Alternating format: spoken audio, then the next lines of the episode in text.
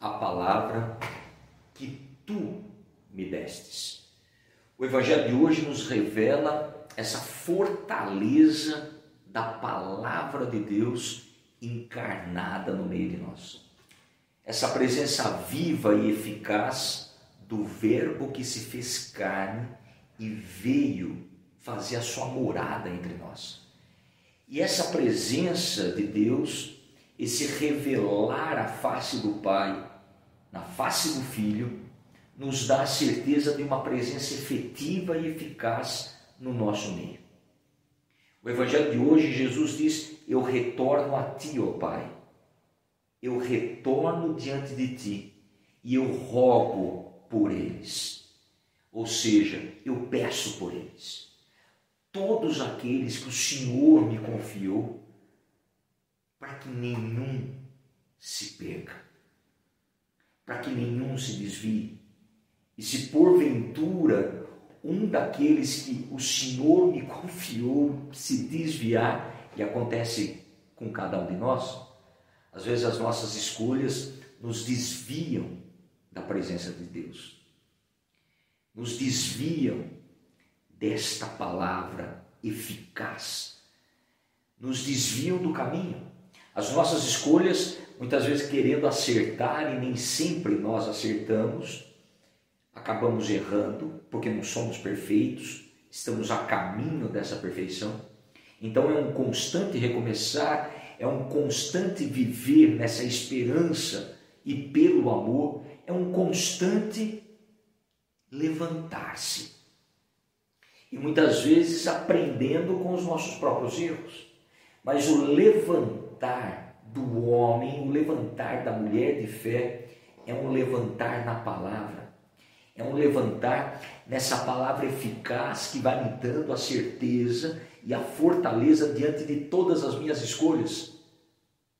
E aí a gente começa a perceber que o evangelho de hoje, a preocupação amorosa de Jesus de hoje, é para que você não se perca, é para que eu não me perca. Mas essa preocupação amorosa de Jesus, em nenhum momento ele vai interferir tua liberdade, na minha liberdade. Teremos sempre o livre arbítrio diante das nossas escolhas e que certamente vai acarretar uma consequência e uma responsabilidade. A palavra que eu entreguei a cada um de vocês foi a minha própria vida. O Verbo se fez carne a palavra que o Senhor me deu, eu entreguei a cada um, ou seja, a minha vida eu dei por vocês.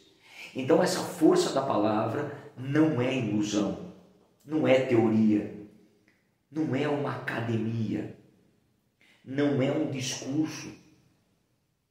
A palavra, ela é concreta. A palavra ela é viva.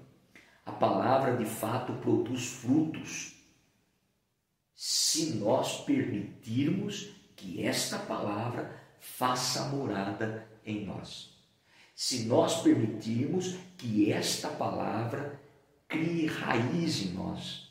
Porque não adianta ouvir a palavra, colocar a palavra em prática na vida do outro e não trazer a palavra para a minha história, para a minha vida. Porque a cada dia a palavra desafia você me desafia a sermos homens e mulheres melhores, sempre buscando essa perfeição em Deus. E o parâmetro para percebermos como estamos nessa caminhada, nessa busca, é olhar os frutos que nós estamos colhendo. É olhar e perceber e ter a consciência das nossas obras, se são de fato eficazes edificantes como Cristo. Caso contrário, é melhor mudar de caminho e permitir com que essa palavra que se fez carne habite em nosso coração, habite na nossa casa, no nosso relacionamento, habite nas nossas escolhas, para que juntos possamos de fato colocá-la em prática, independente das nossas diferenças de ideias. Mas o caminho que conduz a Deus não cria divisão, mas cria sim unidade. Deus abençoe e te guarde, Ele que é Pai, Filho e Espírito Santo. Amém.